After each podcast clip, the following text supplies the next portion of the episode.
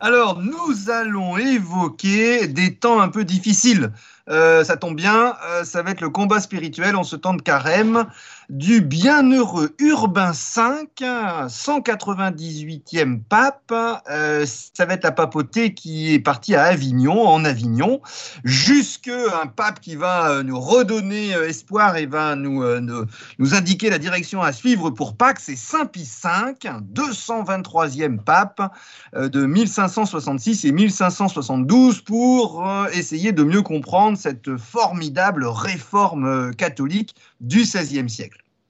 Alors démarrons notre histoire avec ce bienheureux Urbain V qui est élu pape en 1362. Et euh, cela fait maintenant plus de 50 ans que la papauté réside en Avignon. Cette papauté d'Avignon est une papauté française, et plus précisément languedocienne, car les papes sont tous nés dans le sud de la France, les papes qui vont rester en Avignon. Le choix peut paraître judicieux. Le climat y est beaucoup plus salubre qu'à Rome et sa population plus paisible. La position géographique de la nouvelle cité des papes, branchée sur les principaux axes de circulation grâce au grand couloir rhodanien du Rhône, est plus favorable aux communications que euh, celle de la ville éternelle située sur la périphérie du monde chrétien. Et d'ailleurs, la ville d'Avignon change rapidement d'aspect, elle grandit et ses quelques 30 000 habitants à l'époque en font l'une des plus importantes agglomérations urbaines d'Occident. Les bâtiments administratifs, les livrets des cardinaux, tout ce qui a entouré euh, les cardinaux, qui occupent des quartiers entiers, les églises, les hospices et les couvents lui donnent en peu de temps l'allure d'une capitale, la première sans doute que voit naître la chrétienté latine au Moyen Âge. Sur le rocher des dons, le palais pontifical, constamment en chantier, offre au déroulement des cérémonies exceptionnelles, comme à la vie quotidienne du Saint-Père, un cadre superbe. Alors parmi tant de splendeurs, les sept papes qui se succèdent en Avignon de 1309 à 1376 auraient pu se laisser aller au plaisir. Et il n'y en a qu'un, Clément VI, qui euh, jouit des mondanités sans beaucoup de retenue, il faut le dire. Par contre, les autres, Benoît XII en particulier, assument une vie d'autant plus austère que l'entourage ne la vit pas. Pieux, ils le sont tous, ces papes d'Avignon. Urbain V figure au nombre des bienheureux.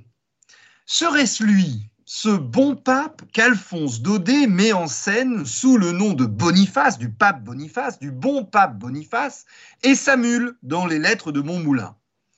Le grand poète Pétrarque a écrit de lui, du bienheureux Urbain V, Ô grand homme, sans pareil dans notre temps, et dont les pareils en tout temps sont trop rares. Fin de citation.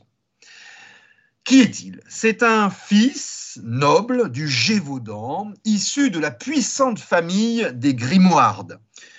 Et le bienheureux Urbain V est né en 1310 au château de Grisac, près de Mende, dans la Lozère actuelle, dans les Cévennes, en bordure du Massif central il répond à l'appel monastique de notre Seigneur en devenant moine bénédictin au prieuré du Saint-Sauveur de Chirac en Lozère, aujourd'hui monastier, qui dépend de Saint-Victor de Marseille.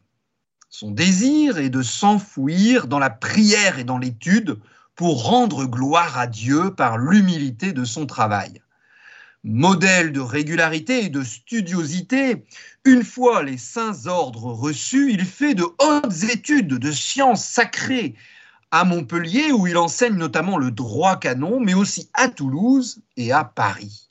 Et ces grandes qualités lui valent de devenir rapidement abbé de Saint-Germain d'Auxerre, puis de la grande abbaye de Saint-Victor de Marseille, où l'on voit encore son tombeau. Et c'est là qu'il a pu connaître le haut clergé d'Avignon. Les dignitaires de la papauté voisine l'ont en haute estime et lui confient quelques missions en Italie. Il est désigné notamment comme légat, envoyé spécial, ambassadeur pontifical à Naples par le pape Innocent VI.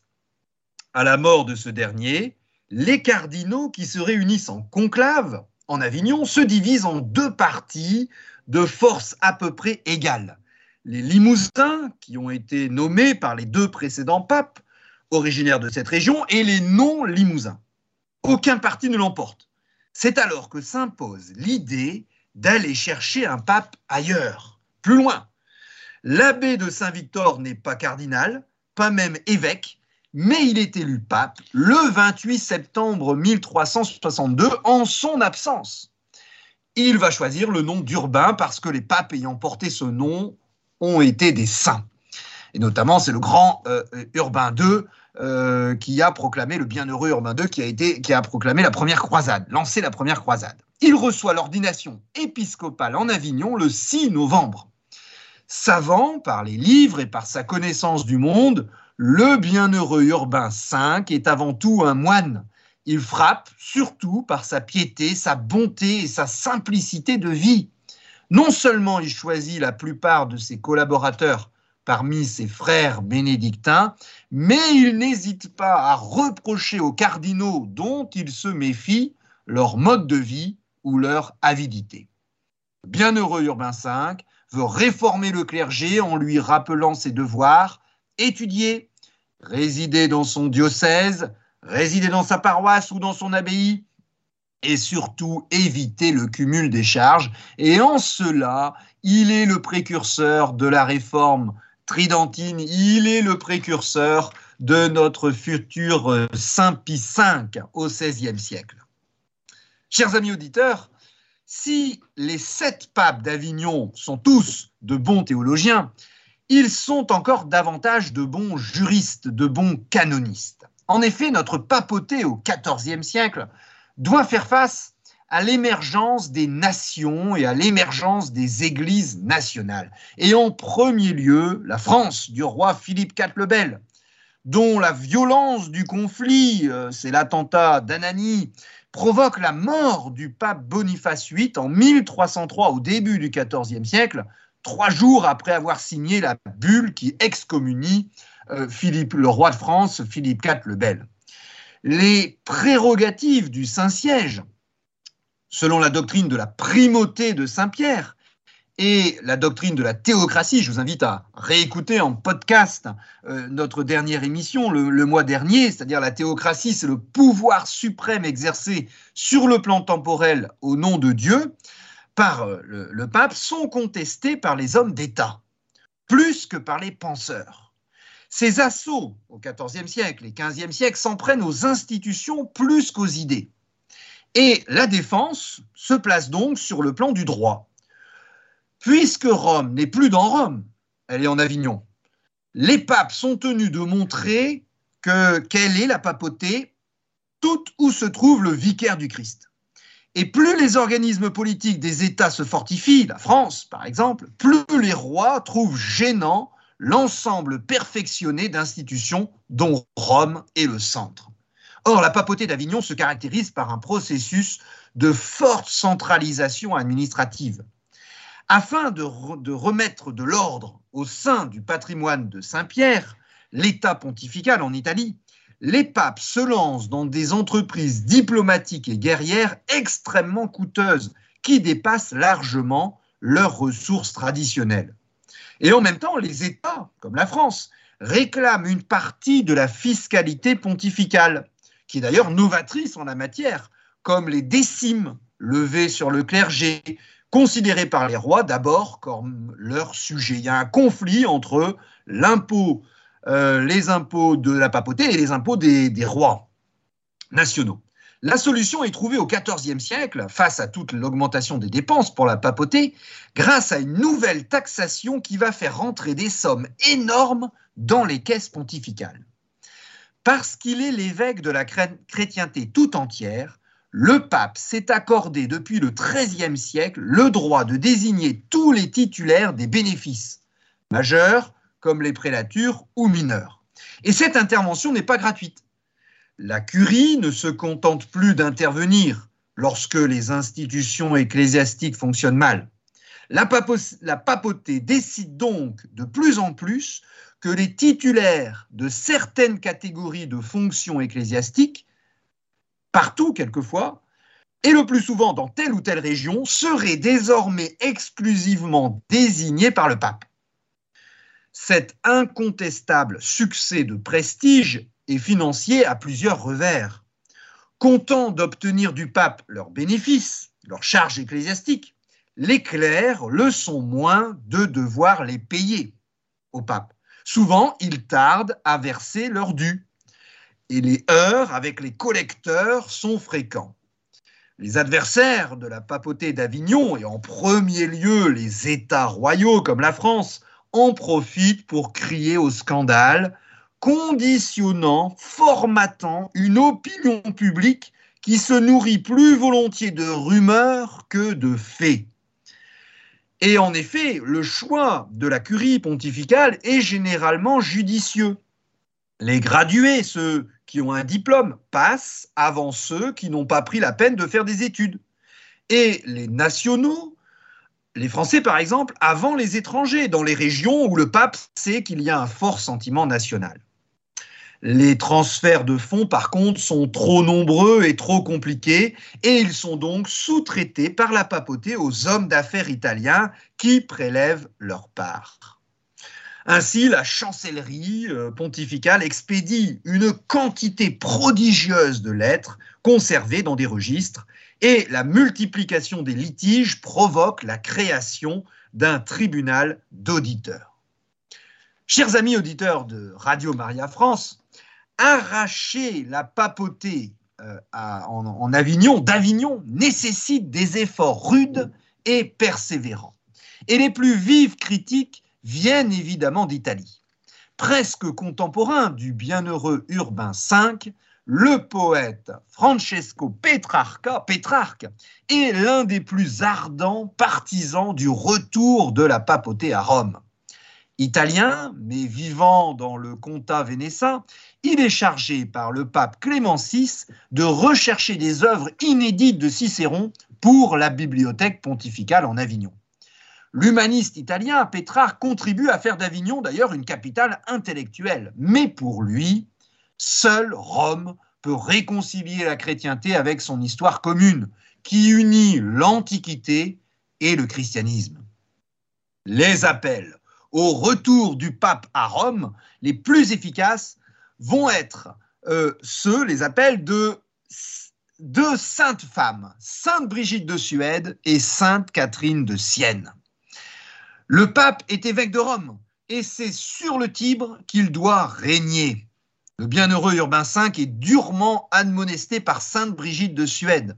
Dans une lettre à son prédécesseur, Sainte Brigitte de Suède fait dire au Christ lui-même combien il aime cette terre que ses saints ont arrosé de leur sang, que les martyrs ont arrosé de leur sang.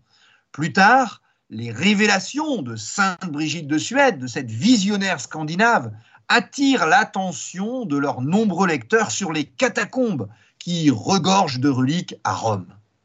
Alors le pape finit par se rendre à l'invitation d'un cardinal chargé notamment de pacifier les États pontificaux en Italie. Mais c'est une expédition compliquée, car c'est toute la capitale de l'Église qu'il faut transporter d'Avignon à Rome. Les préparatifs vont durer deux ans. Le pape quitte Avignon le 30 avril 1367 il s'embarque à Marseille, séjourne un temps à Viterbe, à 80 km au nord de Rome, puis entre dans Rome sous les acclamations le 16 octobre. Installé au Vatican, la papauté renoue tant bien que mal avec une vie pontificale que ni la curie ni le pape lui-même n'ont jamais connue. Le pape reçoit la visite de l'empereur du Saint-Empire romain germanique, Charles IV, et même de l'empereur byzantin, Jean V, paléologue. La démonstration est spectaculaire. L'ordre de la chrétienté semble rétabli, mais les apparences sont trompeuses. Le bienheureux Urbain V a sous-estimé les difficultés qui subsistent sur place. La cité de Pérouse en Ombrie se révolte et un peu partout dans, le, dans les États pontificaux, dans le patrimoine de Saint-Pierre, des craquements se font entendre. Lorsqu'il apprend la reprise des hostilités entre la France et l'Angleterre, le, c'est la fameuse guerre de Cent Ans, le bienheureux Urbain V juge que son devoir lui prescrit de rentrer en Avignon temporairement pour y rétablir la paix. Chers amis auditeurs, nous allons euh, bientôt faire une petite pause musicale euh, pour essayer de, comprendre la fin de, cet exil. Et euh, terminons cette première partie d'émission avec la fin du bienheureux Urbain V. Donc il revient en Avignon, il est à peine de retour le 13 septembre qu'il va mourir trois mois plus tard, le 19 décembre 1370. D'abord inhumé en l'église Notre-Dame des Dons, ses restes sont transférés 18 mois après dans l'abbatiale de Saint-Victor de Marseille. Ce pape de sainteté et d'érudition ne tarde pas à être vénéré en France et en Italie, et il faudra attendre le 10 mars 1870, en, pleine, en plein concile du, de Vatican I, pour que le pape Pie IX euh, signe le décret de béatification, son décret de béatification. Nous pouvons le fêter le 19 décembre. Et Saint Catherine de Sienne va faire le siège de son successeur. Et finalement, le pape Grégoire XI finit par se rendre à ses raisons. Il oblige la cour à reprendre, bon gré mal gré, le chemin de Rome en janvier 1377. L'exil est terminé mais est-ce que le prestige de la papauté va retrouver tout son éclat naturel? Rien n'est moins sûr. Fêter le retour à Rome de la papauté d'Avignon après sept papes, euh, presque 70 années. Alors on pense que la papauté va pouvoir souffler, et il n'en est rien. En fait, va s'ouvrir le pire drame de l'Église latine, le schisme et la crise conciliaire, c'est-à-dire la révolte des prélats et des docteurs. Le pape Grégoire XI meurt en 1378, moins de 15 mois après avoir fait son entrée dans la capitale. Et là, le sacré collège est divisé. La ville éternelle n'a pas oublié la déception du retour manqué du bienheureux Urbain V. Et pour fixer définitivement la papauté sur les bords du Tibre, les Romains ne voient qu'un moyen, l'élection d'un Italien. Les notables le disent avec des formes, mais les masses le hurlent dans la rue. Dans la salle où se déroule le conclave, la voix des intervenants est parfois couverte par les vociférations du peuple qui occupe le rez-de-chaussée. Le deuxième jour des délibérations, nous sommes le 8 avril 1378, la majorité des cardinaux accordent leur suffrage à l'archevêque de Naples. Comme il n'appartient pas au Sacré Collège, il n'est pas possible de le présenter à la foule déchaînée qui a envahi tout le palais. Afin d'apaiser cette foule, on revêt un vieux cardinal des ornements pontificaux dans un indescriptible tohu-bohu. L'élu véritable accepte la dignité, l'archevêque de Naples, et il est couronné le jour de Pâques 1378 sous le nom d'Urbain VI. C'est le 200e pape. Mais les cardinaux ne tardent pas à regretter amèrement leur choix. Urbain VI est de mœurs irréprochables, certes, et la carrière qu'il a faite entièrement dans les bureaux d'Avignon lui a donné l'expérience de l'administration. Mais une maladie d'estomac le rend irritable et sa constitution nerveuse est fragile. Et les honneurs lui tournent la tête. La volonté de réforme qui l'anime, louable en principe, prend des formes qui ne peuvent que choquer des prélats habitués à plus de discrétion. Le pape se met à jouer au Christ chassant les marchands du temple. Il accable de reproches et d'invectives tous ceux qui l'approchent, ambassadeurs, cardinaux ou collecteurs d'impôts indistinctement. Et la situation devient rapidement insupportable. Prétextant les chaleurs de l'été, les cardinaux quittent Rome, la ville éternelle, et prennent conscience de leur erreur. Erreur que la loi ne permet pas de réparer car elle ne les autorise pas à défaire ce qu'ils ont fait, et dire un pape. Ils somment alors le pape Urbain VI de déposer un pouvoir qui lui a été conféré dans des conditions telles que cette élection est nulle, espérant que le pape accepte de s'effacer de lui-même. Mais les cardinaux déclarent nul un acte dont ils n'ont pas contesté la valeur six mois auparavant. Et en plus, même s'il est hérétique, et Urbain VI ne l'est pas, le souverain pontife n'est justiciable que d'une décision conciliaire. Urbain VI refuse de se démettre. Le 20 septembre 1378, ses adversaires, les cardinaux, choisissent un nouveau pape, Clément VII. La robe sans couture de Jésus-Christ, perpétuée par son Église, et notre Église est déchirée. Urbain VI repousse les assauts des troupes que Clément VII a levées. Le pape de Rome, Urbain VI, crée des cardinaux. Il a plus de peine à monter un appareil administratif et financier car de nombreuses pièces n'ont pas encore été rapatriées à Rome et à cet égard son concurrent Clément VII a moins de difficultés car il se replie sur Avignon.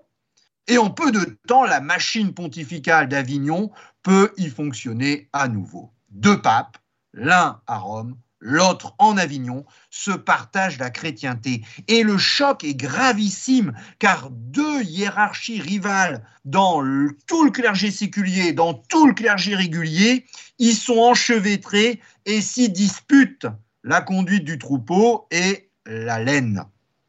imaginez, dans chaque monastère, dans chaque paroisse, dans chaque évêché, on une division des clercs. En plus, la politique s'y mêle. Le roi de France opte pour son parent, le pape d'Avignon, Clément VII. Alors l'Angleterre prend le parti de son compétiteur, de l'adversaire, le pape de Rome, Urbain VI. Et chaque souverain entraîne ses alliés dans son camp. Et là où les régions, où euh, ni les Anglais ni les Français n'exercent une influence prépondérante, eh bien les régions changent de camp, fluctuent en fonction des différents papes. Comment mettre fin à ce schisme, cette hideuse fracture? Au départ, on utilise la force avec des croisades armées sans résultat pendant dix ans. Et même la mort de l'un des deux rivaux ne marque pas la fin du schisme, car les cardinaux créés dans chaque camp s'empressent de lui donner un successeur. Le roi de France assiège militairement le palais pontifical d'Avignon afin d'obliger euh, le pape Benoît XIII, qui est un espagnol, et c'est pour ça que le pape français n'en veut pas, successeur de Clément VII, a pour le forcer à démissionner, mais en vain, car il réussit à s'enfuir en Provence en 1403. En 1408, les deux papes annoncent une rencontre pour s'entendre, mais ils se rétractent. Et cette dernière valse, cette nouvelle hésitation scandaleuse provoque une réaction des cardinaux des deux camps. C'en est trop. Ils se séparent de leur maître et ensemble, de leur propre autorité, convoquent à Pise, en Italie, un synode œcuménique pour le 25 mars 1409. C'est une nouvelle révolution du droit de l'Église, car normalement, c'est le pape qui convoque le synode ou le concile.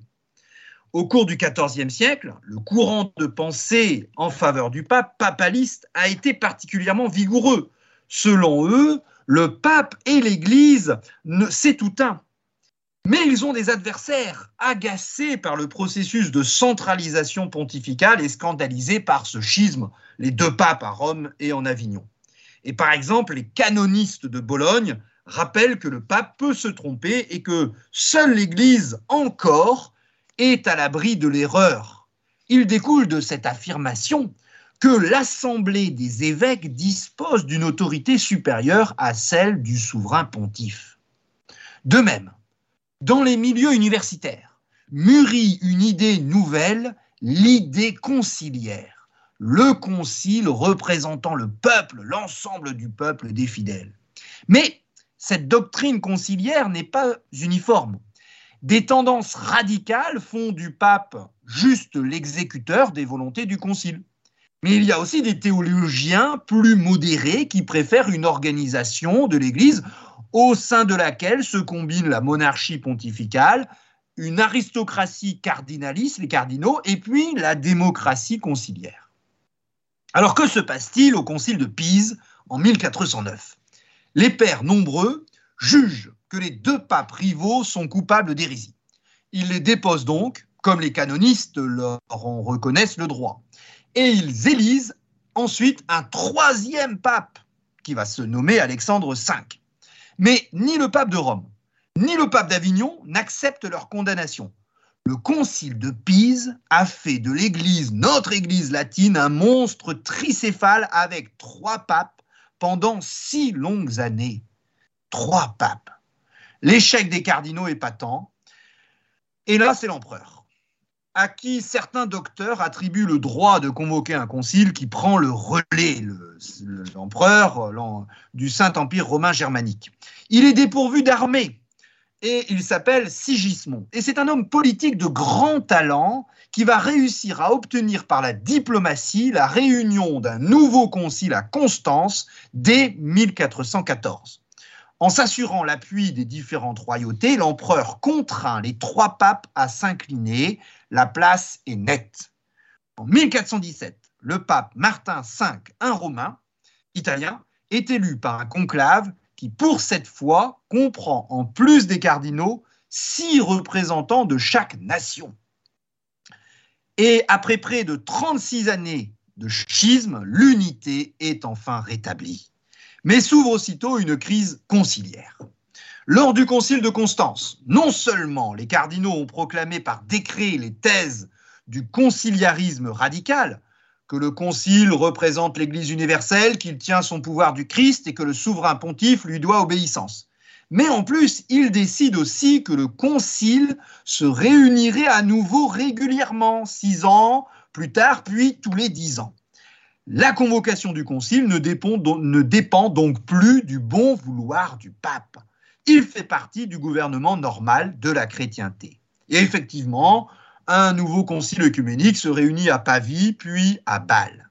Mais, face à l'énergique pape Eugène IV, qui refuse ces thèses-là du conciliarisme radical, il, euh, ce pape transfère d'autorité le concile à Ferrare, et donc le concile de Bâle préfère la révolte à l'obéissance parce que le pape a transféré le, le, lieu du concile. Et donc ce concile de Bâle redéchire l'unité de l'Église, à peine cicatrisée, en élisant un antipape, surnommé le pape de Bâle, qui va se maintenir dix ans. Après 1450, l'idée conciliaire se maintient dans les universités, dans les chancelleries des États et même au sein du Sacré Collège, parmi les cardinaux qui refusent un rôle de figurant, mais cette idée conciliaire n'est plus assez, assez forte face au pape qui l'a emporté une bulle de 1460 précise qu'une décision pontificale ne peut être jugée en appel par un concile. Alors, chers amis auditeurs, euh, je vais aborder dans les cinq dernières minutes qui me restent euh, la période quand même des papes de la Renaissance. Ce sont des papes d'abord politiques et aucun n'a été porté sur les autels. Leur tâche de reconstruction et de pacification des États pontificaux est immense et délicate. Depuis le début du schisme, le Saint-Siège a perdu les deux tiers de ses ressources. Quant aux méthodes, à l'image de celles recommandées par euh, l'auteur Machiavel dans son livre Le Prince, elles ne sont pas douces, vous l'imaginez. L'équilibre des cinq grandes principautés italiennes, les deux plus puissantes, Milan et Naples, et les trois autres plus petites, Venise, Florence et les États pontificaux, cet équilibre est constamment précaire en soi et davantage si on y ajoute les influences étrangères françaises au nord, des interventions militaires de la France et puis espagnoles au sud. Ainsi, les dix papes entre 1460 et 1534 ont presque tous eu des dons politiques capables de forcer l'obéissance et de s'attacher la fortune. Élus pour la plupart quand ils ont dépassé l'âge mûr, ils bénéficient presque tous d'une robustesse étonnante. Mais le souverain pontife s'efface devant le souverain tout court, et l'austérité n'est plus de mise dans l'entourage du pape. Citons un pape emblématique de cette période, le plus connu, car appartenant à la fameuse famille Borgia. C'est Alexandre VI, 212e pape, de 1492 à 1503. Il meurt à 72 ans après une existence de feu, de démesure et d'absolu sur l'autel de son état pontifical et de son rêve de l'unité italienne. Orgie, népotisme, concussion, meurtre politique ou privé, licence sexuelle et inceste, il n'est pas un scandale qui n'ait été associé au nom des Borgia. Entretenus et grossis par les calomnies de leurs ennemis politiques, une légende noire s'est créée autour du pape Alexandre VI et de ses enfants César et Lucrèce Borgia. C'est oublier d'abord que toute l'Italie est elle-même gangrénée par la décadence des mœurs.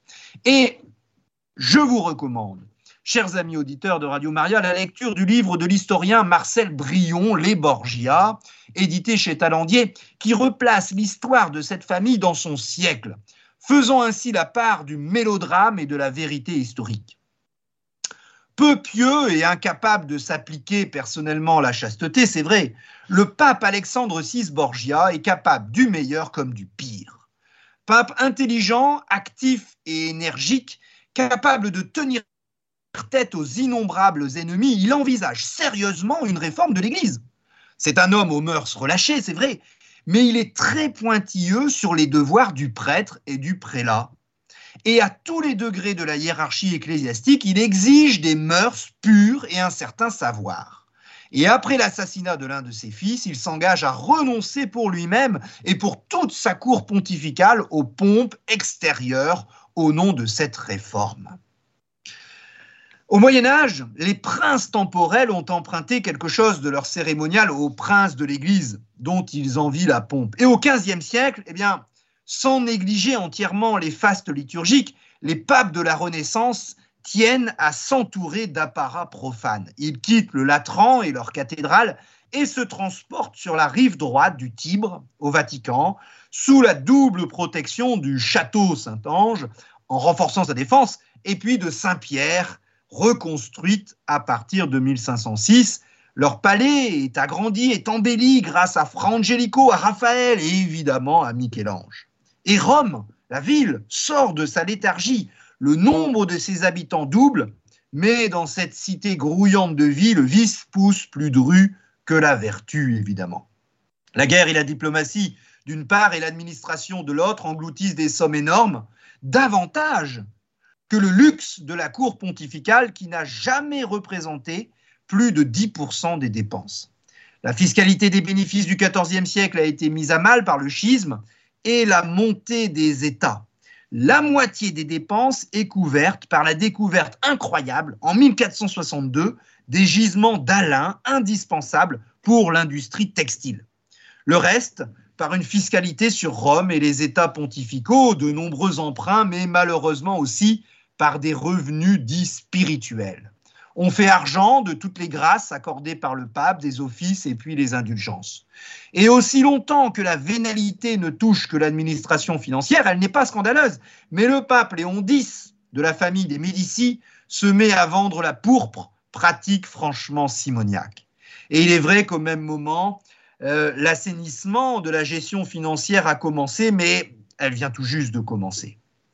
Mais la guerre ne va pas bien au vicaire du Christ et face aux États nationaux, France, Angleterre, Royaume ibérique, ou aux nations en quête d'État, Allemagne, Bohême et Italie, la papauté est contrainte de trouver des terrains d'entente, des formules comme les concordats, et c'est la naissance finalement d'un grand service, la diplomatie pontificale. Le Saint-Siège se construit un immense réseau d'informateurs et d'agents, d'agents, cardinaux, légats, nonces, organisé en véritable corps avec sa hiérarchie. Et ce remarquable outil de relations internationales compense quelque peu sa perte de prestige en raison de ses défaillances morales, des scandales et des trafics. Et cette diplomatie pontificale permet au pape de s'acquitter de l'une de ses missions les plus importantes, maintenir la cohésion de l'Occident latin et lui fixer des objectifs communs. L'esprit de croisade se maintient. Les papes souhaitent réconcilier les princes chrétiens, face à la progression des Turcs ottomans qui prennent Constantinople en 1453, scellant la mort de l'Empire byzantin, mais c'est un échec. Par contre, je terminerai là-dessus, de réelles épopées missionnaires ont lieu. Depuis au moins le 64e pape, Saint Grégoire Ier le Grand, le grand rôle de la papauté dans l'Église est l'organisation des missions. Citons au XIVe siècle l'évangélisation de la Hongrie et de la Lituanie en Europe, mais aussi en Asie la création d'évêchés grâce aux ordres mendiants en Perse et en Chine jusqu'à Pékin. Mais ils ont quasiment disparu au XVIe siècle face à l'expansion musulmane.